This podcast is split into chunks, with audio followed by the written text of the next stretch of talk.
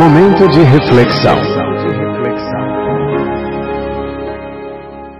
Neste momento de reflexão, convida a você conectar-se com o Criador para ouvir o que ele tem a falar para o seu coração através da sua palavra, a Bíblia Sagrada.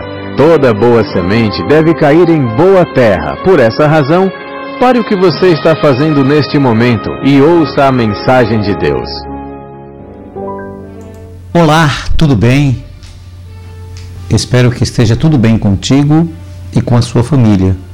E que, embora tenham estar tendo momentos turbulentos e nuvens negras pairem sobre você em forma de problemas e dificuldades, neste momento de isolamento social, vírus, pandemia, doença, saiba que tudo passa e que no final é semelhante a uma grande tempestade, que é assustadora, eu sei mas temos ventos, chuvas, raios, trovões, escuridão e até destruição de alguma coisa.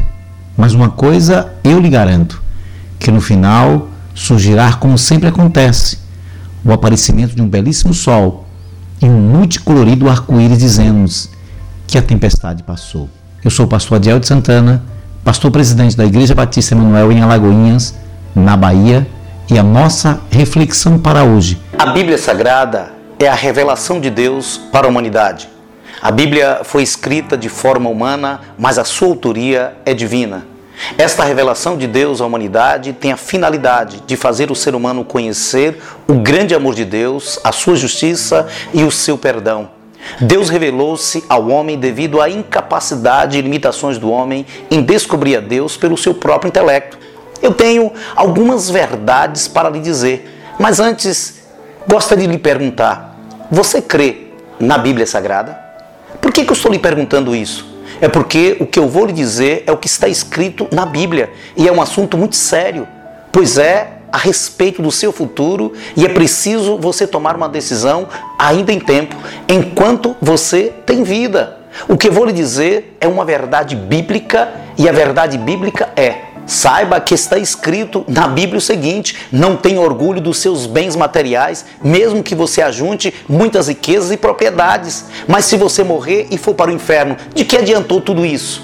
Mesmo que você pague dinheiro a alguém, isso não te livrará das chamas do inferno. Portanto, não ajunte riquezas neste mundo onde as traças destroem e onde os ladrões roubam. Ao contrário, ajunte riquezas no céu, onde as traças não podem destruí-las e os ladrões não podem roubá-las. Pois onde estiverem as vossas riquezas, aí estará o seu coração. Saiba que o Deus Criador dos céus, da terra e de todas as coisas, mandou seu único filho a este mundo. Seu propósito era salvar o homem através de Jesus Cristo, mas todos os homens odiaram a Deus. Eles recusaram crer no seu filho ou aceitar a sua salvação.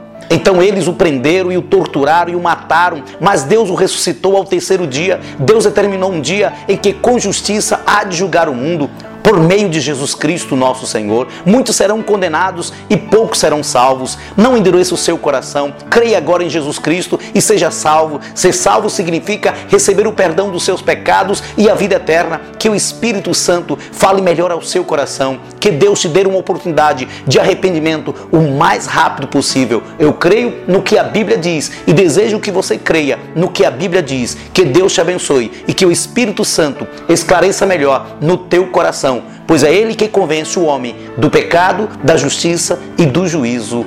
Amém. Eis a voz de Jesus chama, vem, pecador oprimido e sem paz, aceita este amor sem desdém ao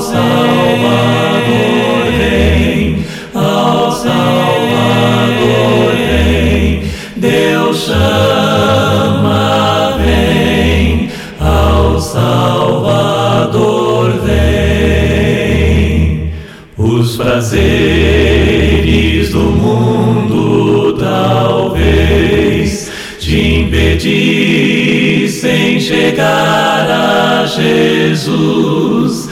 Oh, larga-os e vem a Jesus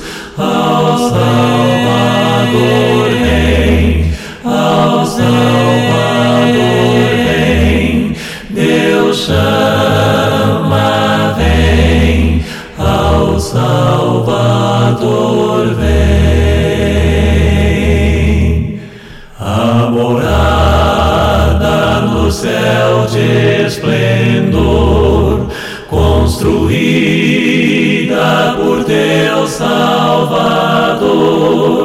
Ali não há trevas